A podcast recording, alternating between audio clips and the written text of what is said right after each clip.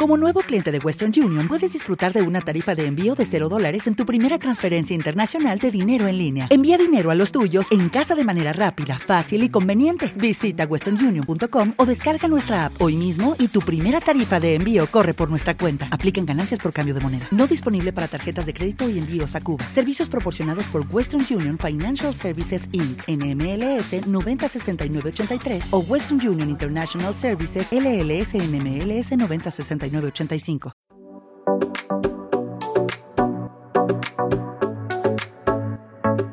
Repite conmigo, se me ha revelado un gran tesoro. Y es que, bueno, durante las últimas semanas venimos hablando acerca de, algunas historias del libro de Hechos y, el domingo pasado específicamente de Lucas y hablamos acerca de la resurrección de Jesús. Fue un tiempo muy bonito yo justo me había escapado, pero me lo vi por internet, así que siempre hay la opción de poder ver el culto en internet, pero, pero tú que estás aquí, eh, yo creo que Dios tiene algo preparado para ti y creo que Dios quiere hablar a tu corazón y a tu vida. Y bueno, pensando en, en, este, en, ese, en esa palabra de, de resurrección, venía a mí ese pensamiento de qué es lo que continúo haciendo y qué, qué nos toca a nosotros ahora como iglesia seguir haciendo, entendiendo que Jesús sí murió, resucitó, pero ¿qué fue lo que pasó exactamente en la historia? Como algunos ya sabéis, eh, me encanta el libro de Hechos, eh, eh, me apasiona. Entonces, em, seguí indagando un poquito en qué pasaba después de esa muerte y resurrección de Jesús. Y podemos eh, ver al final del, del, libro de Lucas cómo eh, Jesús les dice a sus discípulos, os voy a dejar, os prometo que voy a dejar a alguien que va a venir, que va a estar con vosotros, y les da una promesa vemos al principio del libro de Hechos, cosa que la mayoría de los que estamos aquí conocemos y si a lo mejor has venido hoy por primera vez, es una historia fascinante que te voy a parafrasear, pero que luego puedes indagar en el libro de Hechos en los primeros capítulos, porque resulta que Jesús les da una promesa a los discípulos y se quedan esperando esa promesa. Y se quedan buscando, se quedan orando. Y en, eh, en los primeros capítulos de Hechos están algunos reunidos en el aposento alto buscando, eh, esperando que Dios se manifieste con su poder y que llegue esa promesa que Jesús les ha dado. Y de repente el Espíritu Santo, como ya muchos sabemos, les llena de poder, eh, se manifiesta y desde ese mismo momento la iglesia empieza a vivir de una manera completamente diferente, una manera inusual, una manera... Em, que no es normal. Hay algo que me, que me gusta porque la, iglesia desde que empieza, desde que el Espíritu Santo les llena, empieza a, vivir con una serie de características, que no es lo que hoy te quiero hablar, pero hay algo que, me gusta que dice que la iglesia em, tenía todas las cosas en común. Era una iglesia que oraba, era una iglesia que buscaba.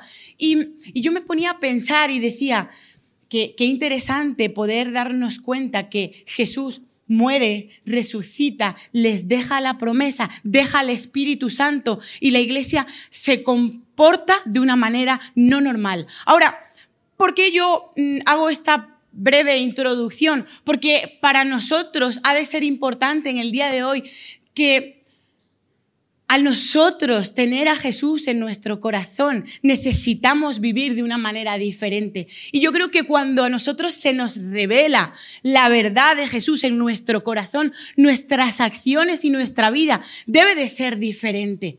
Ahora, me gusta que el Espíritu Santo hace algo en el capítulo 4 que yo me lo había leído varias veces. Bueno, me lo he Hechos es el libro que más me he leído de la Biblia, me lo he leído muchas veces, pero en estos días que estaba preparando, eh, llegué a estos versículos y dije, wow, nunca lo había visto de tal manera. Entonces me gustaría compartirlo contigo desde mi corazón porque fue algo que no había visto, pero que lo vi. Entonces, te animo a que junto conmigo vayamos a Hechos capítulo 4 y veamos esta parte de continuidad de lo que viene haciendo el Espíritu Santo en la iglesia y cómo la iglesia se comporta.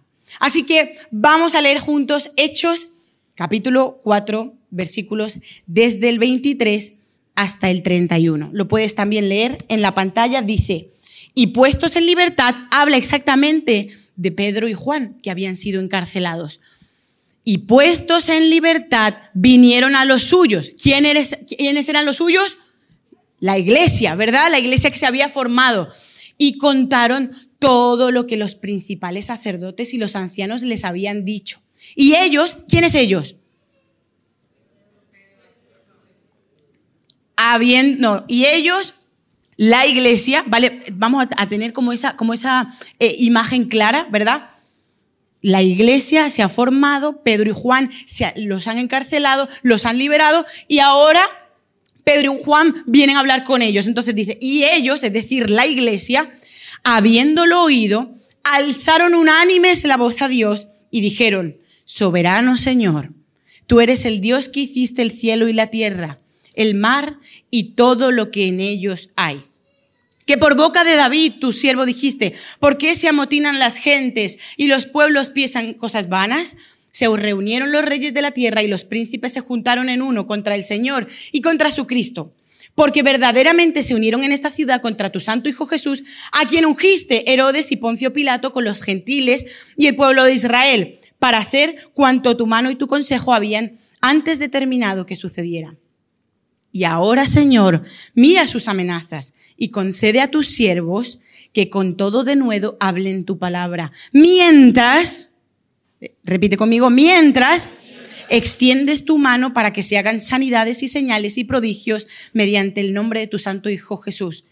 Cuando hubieron orado, el lugar en que estaban congregados tembló y todos fueron llenos del Espíritu Santo y hablaban con denuedo la palabra de Dios es espectacular. A lo mejor eh, al leerlo hay alguna cosa que no queda muy clara, pero me gustaría poder en estos próximos minutos, junto contigo, em, entender qué es lo que la iglesia hace en este, en este capítulo, en estos versículos, y juntos decir, yo quiero ser esa iglesia.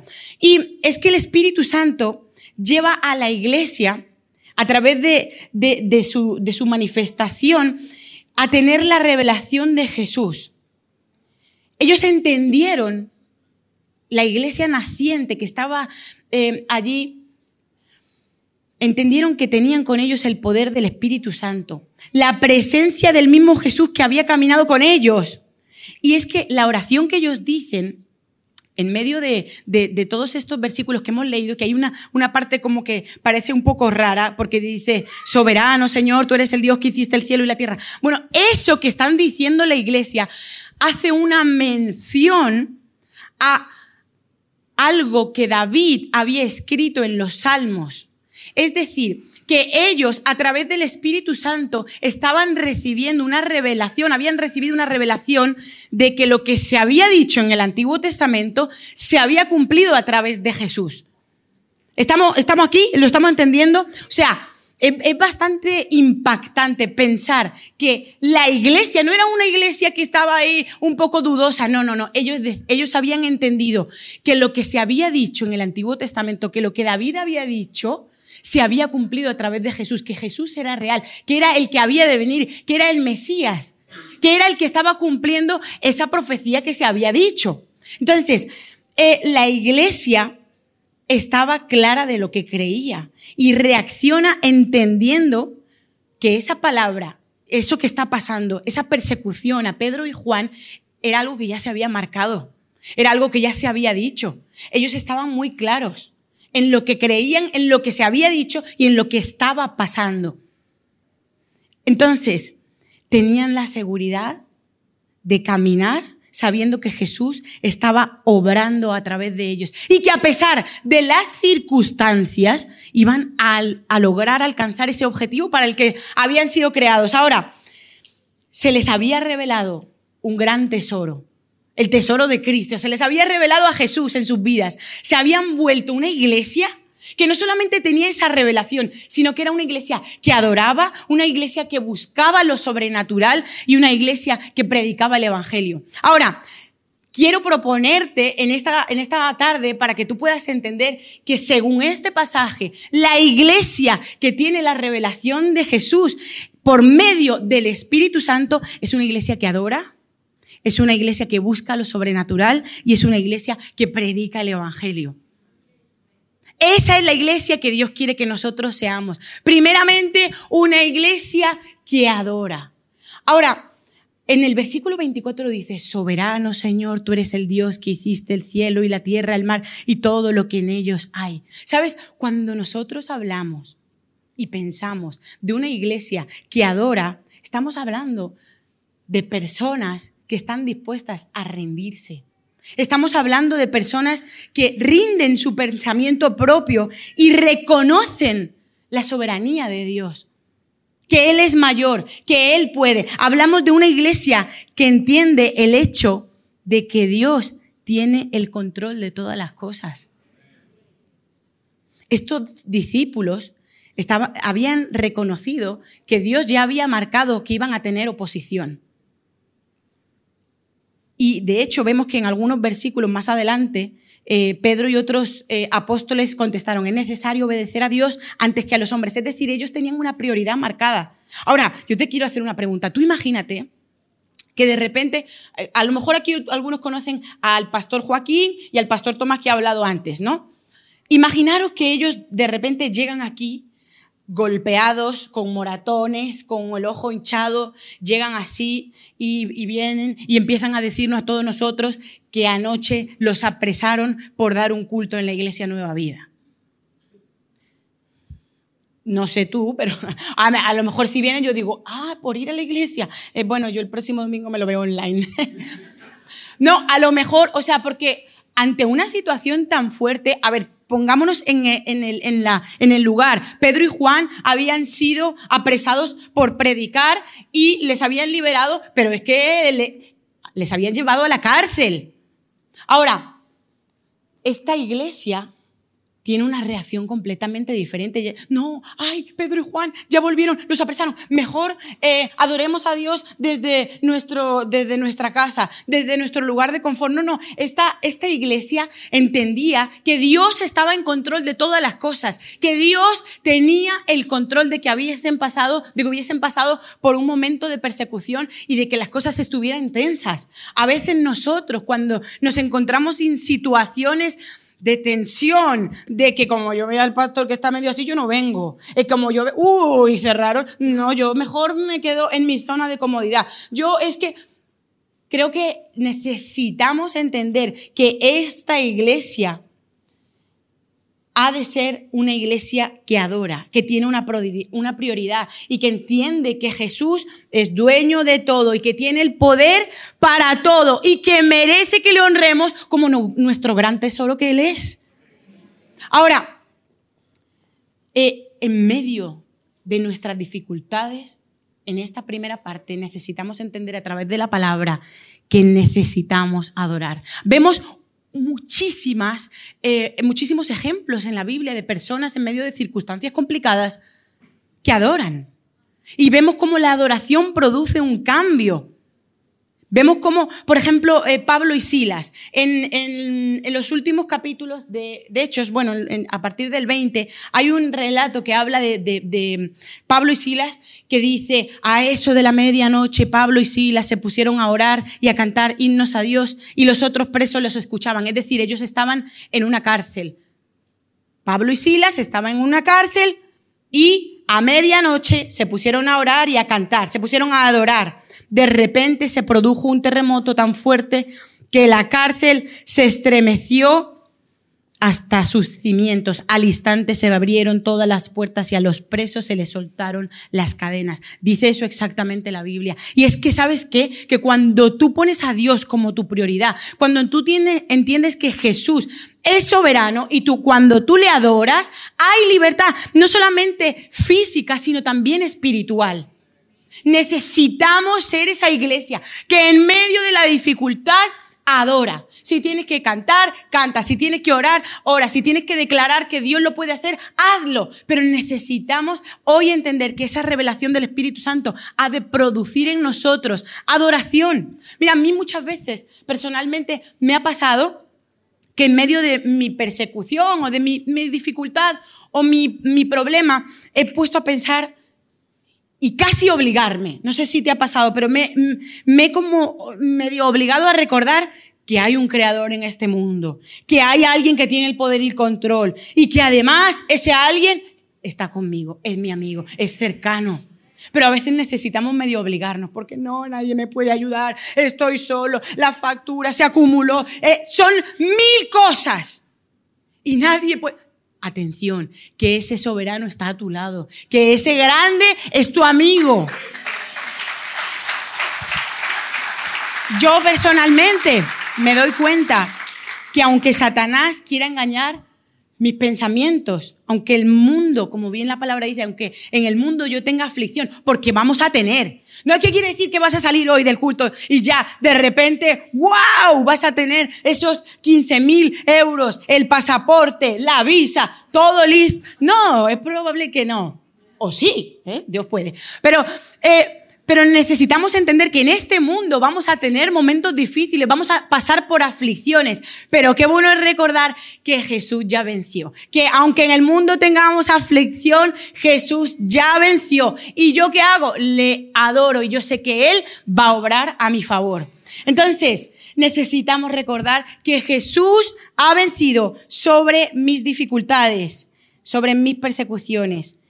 Él es real y puede con cualquier situación que tú estés pasando. Ahora, no solamente la iglesia de hechos, que me encanta, que puede sacar mil cosas, pero no solamente es una iglesia que en este caso adora y pone como prioridad a Dios, sino que también es una iglesia que busca lo sobrenatural.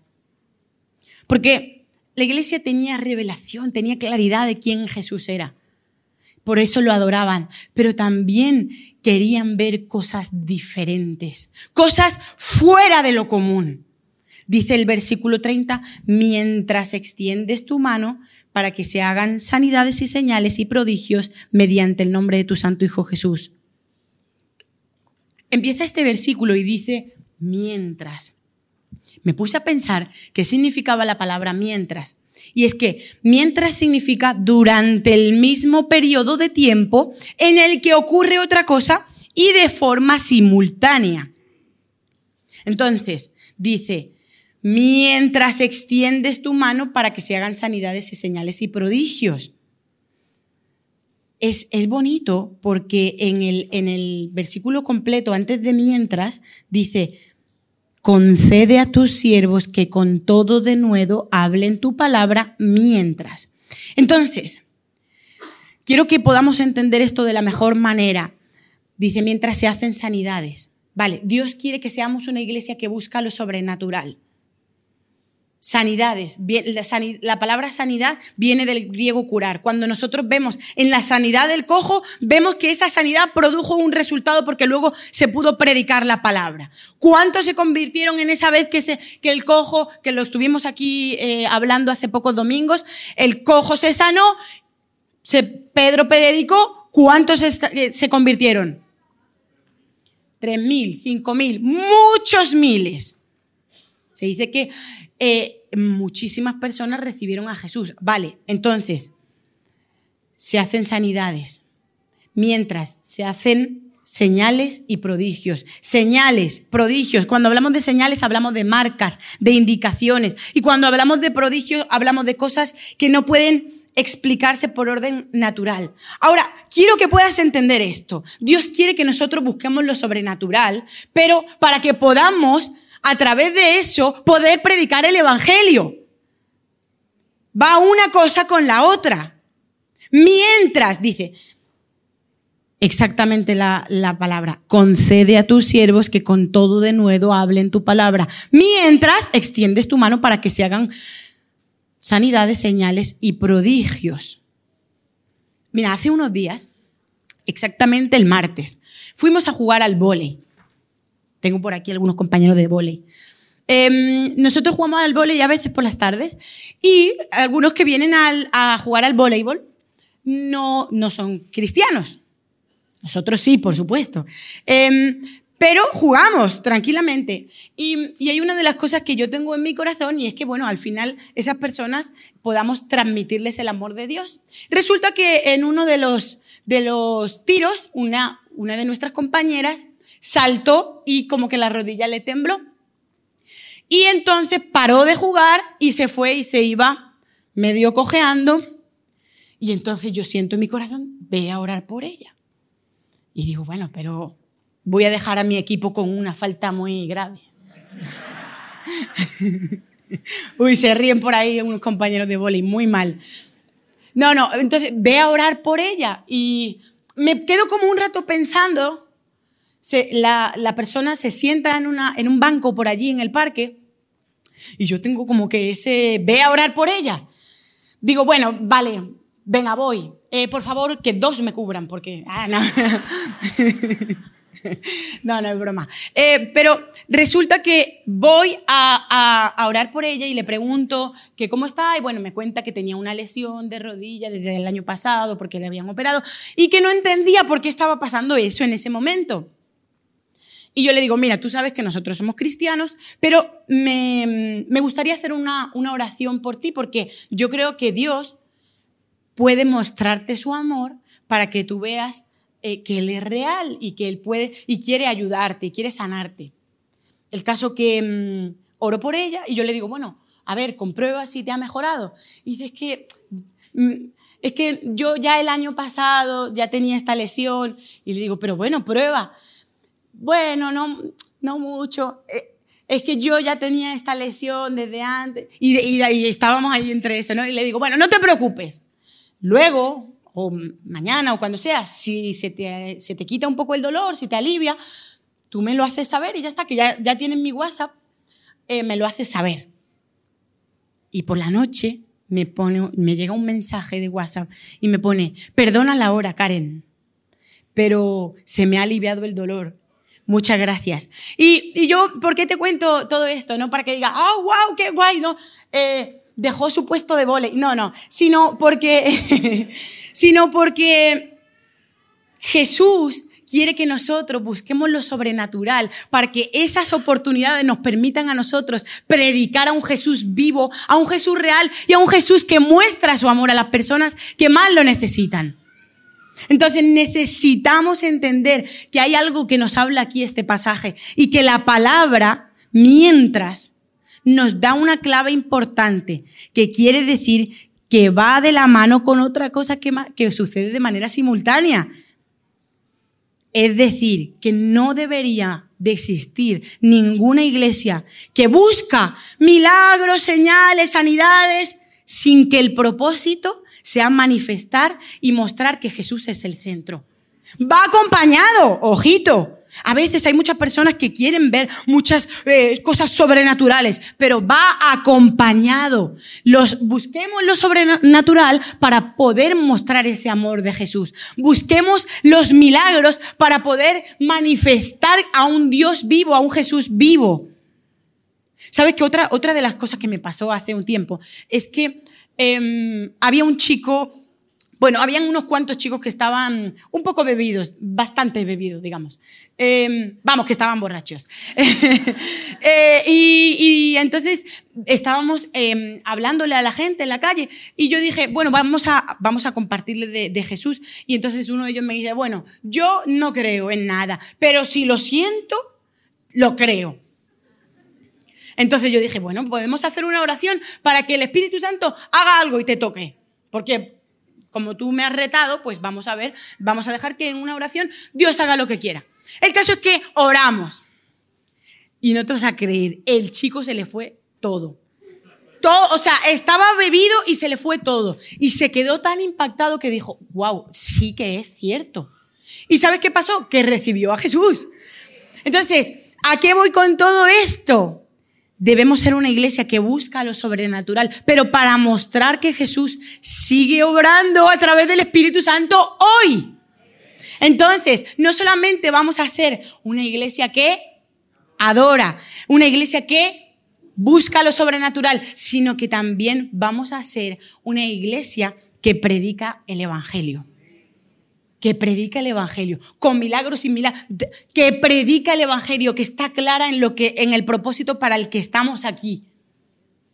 No has venido aquí para recibir una palabra y wow, qué motivado me siento, sino que Dios quiere utilizarte.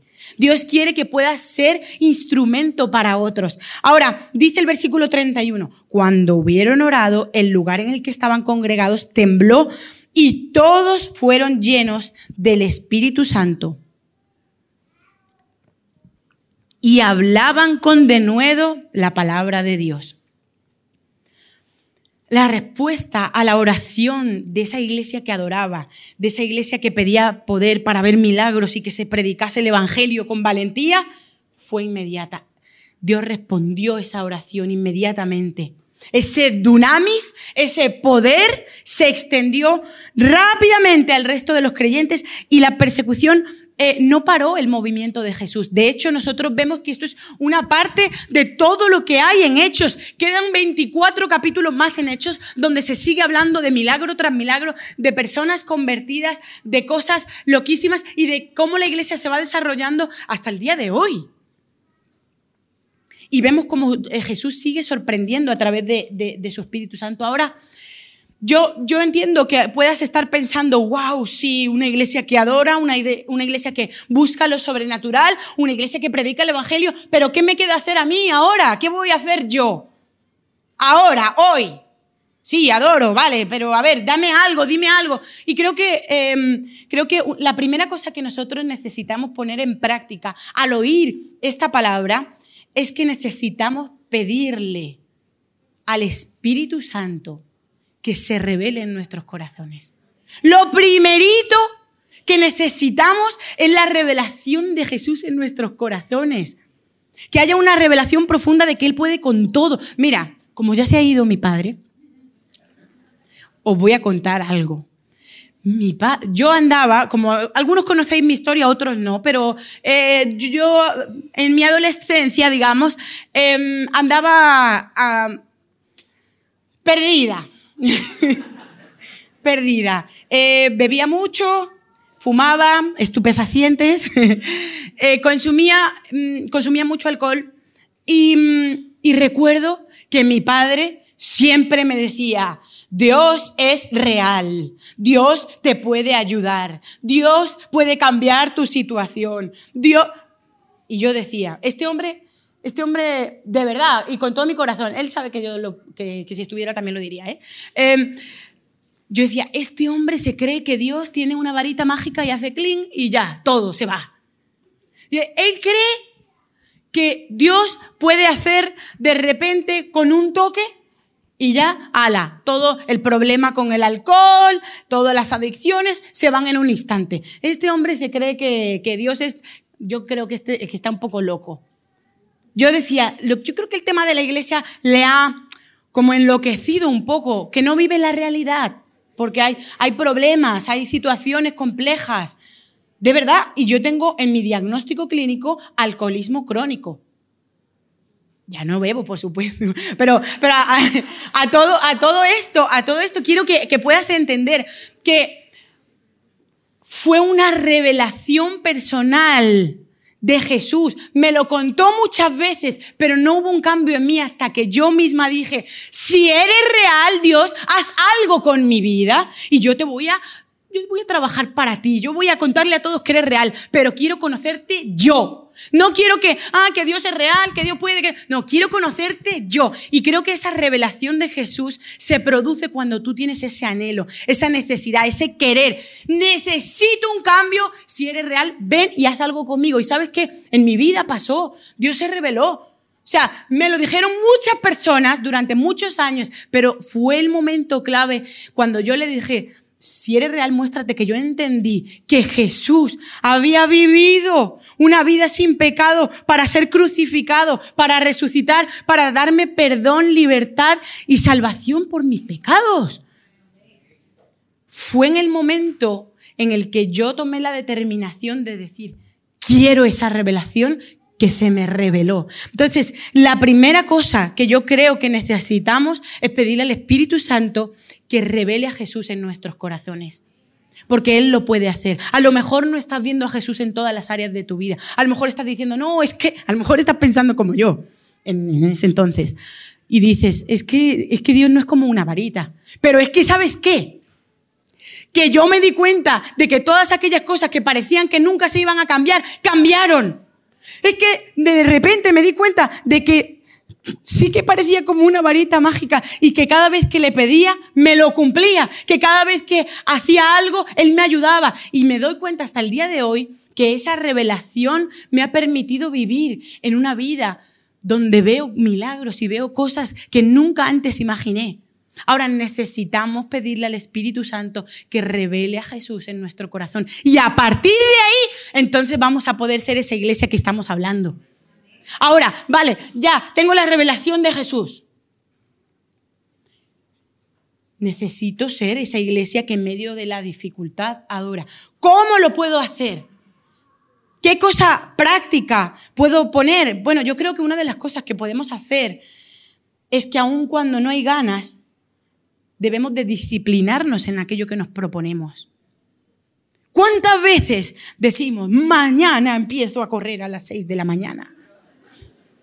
Ay, todos nos reímos porque es verdad. ¿Quién no ha dicho alguna vez, a partir de mañana empiezo mi dieta? Sí, es verdad, nos pasa. Pero creo que, creo que el mismo, la misma revelación de Jesús en nuestra vida nos da dominio propio para poder disciplinarnos. Entonces, activemos ese compromiso, esa disciplina y pongámoslo en práctica. Mira, todo yo a partir de la cuarentena dijimos, vamos a, eh, vamos a orar. En un momento del día, oramos. Y desde la cuarentena hasta aquí, hay días de verdad y de todo corazón que no tengo nada de ganas. o sea, no me apetece tengo sueño, tengo hambre o hay un momento de tensión entre nosotros, pero es que nos comprometimos juntos a hacerlo. Y hasta el día de hoy lo llevamos a cabo. Entonces yo creo que eh, el mismo Espíritu Santo te puede ayudar para que puedas disciplinarte y ser esa iglesia que en medio de la dificultad adora, busca a Dios. En medio de esa circunstancia que estás, Tal vez son deudas, tal vez es tu familia, tal vez es, eh, son tus hijos. En medio de esa situación, reenfócate y entiende, intenta disciplinarte para, para buscar a Dios y Dios te va a revelar y te va a mostrar que Él está en control de todas las cosas. Ahora, otra de las cosas otra de las cosas em, que, que, estamos hablando en esta palabra y que queremos poner en práctica es ser esa iglesia que busca lo sobrenatural para abrir paso a la predicación. ¿Cómo? ¿Cómo lo voy a hacer? ¿De qué manera práctica? Bueno, necesitamos orar por enfermos, orar por milagros, dar paso a que lo sobrenatural pueda suceder. ¿Tú quieres ver algo? Pues, pues ora, habla, busca. Mira, yo un día estábamos en, estábamos en, en, Guantánamo, en Cuba, y salimos a la plaza. A alguien tenemos que predicar, algo tenemos que hacer porque queríamos ver algo sobrenatural. Y habían unas señoras de limpieza en el centro de la plaza. Y dijimos, bueno, vamos a hablar a estas señoras. Entonces, llegamos, hola, muy buena, mira, ¿alguna de vosotras eh, por casualidad tendrá algún dolor? Y justo una tenía, sí, yo tengo lumbago, a mí me duele el, tobillo, a mí me... Oramos, se sanaron y además recibieron a Jesús en su corazón. Ahora, muchas veces parece que, que wow, el, el, ver milagros, el orar por sanidades, es solo para algunos. No, eso eso, eso es una excusa. Porque Dios quiere utilizarte. Pero si tú quieres ser esa iglesia que, ve, que busca lo sobrenatural para abrir paso al Evangelio, necesitas buscar situaciones donde puedas orar, hablar. Cuando de repente alguno en tu familia te dice, ay, es que me duele la cabeza.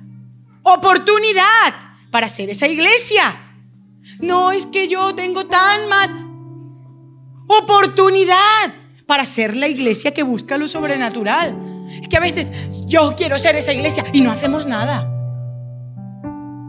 Y a lo mejor yo quiero ser esa iglesia que busca lo sobrenatural. Y viene un amigo y te dice, es que no tengo pasaporte, es que no está... Ay, qué pena. Ora, habla, declara la palabra. ¿Cuántas veces? No, no, no, es que no tengo... resulta que tú conoces a alguien que tiene un vacante libre para trabajar y llega uno, ay, es que eh, llevo meses buscando trabajo y tú, ay. Donde a lo mejor eres tú el que puede ser eso sobrenatural para la persona.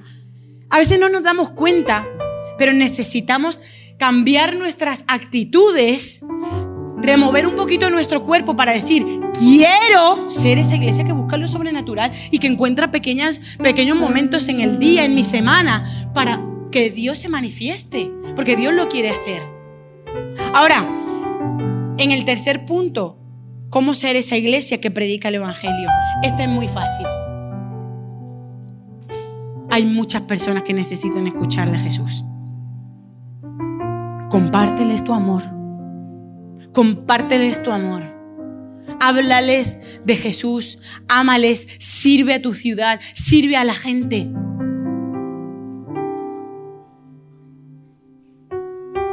Para ser esa iglesia que predica el Evangelio necesitamos amar.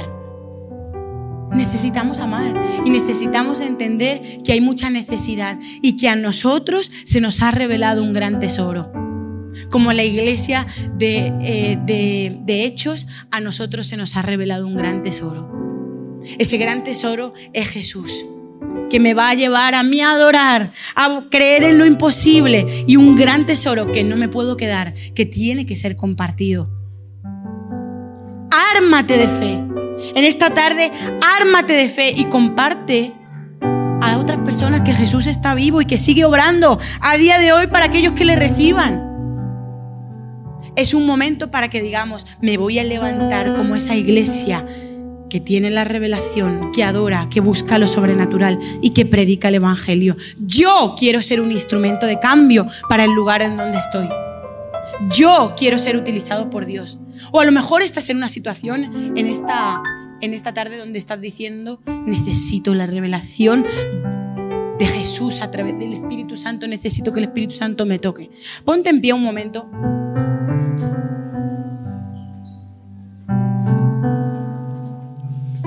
Y a lo mejor tú estás eh, muy animado queriendo ser eh, esa iglesia.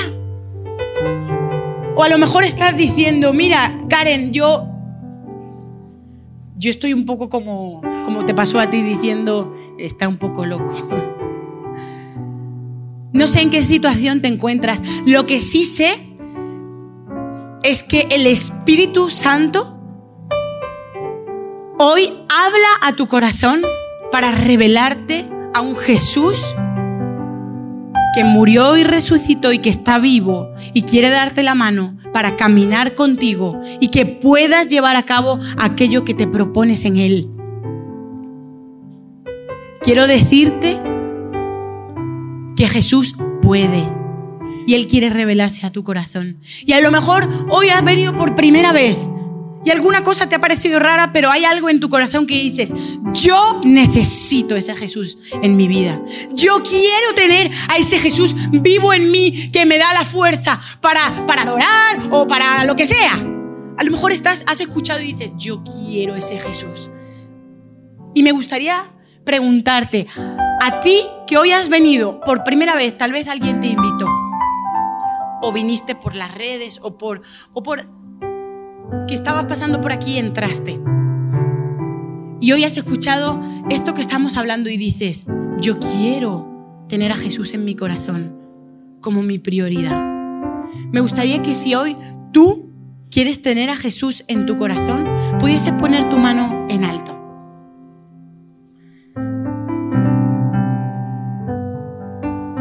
Sabes que Dios te ve. Dios ve todas las manos que están levantadas. Todas las manos que hoy están diciendo, necesito a Jesús. Hay alguno que tiene la mano muy, muy alta. Y me parece la mejor decisión que tú hoy puedes decir, quiero tener a Jesús. Es lo mejor que puede pasarte en la vida. Tener a Jesús como prioridad.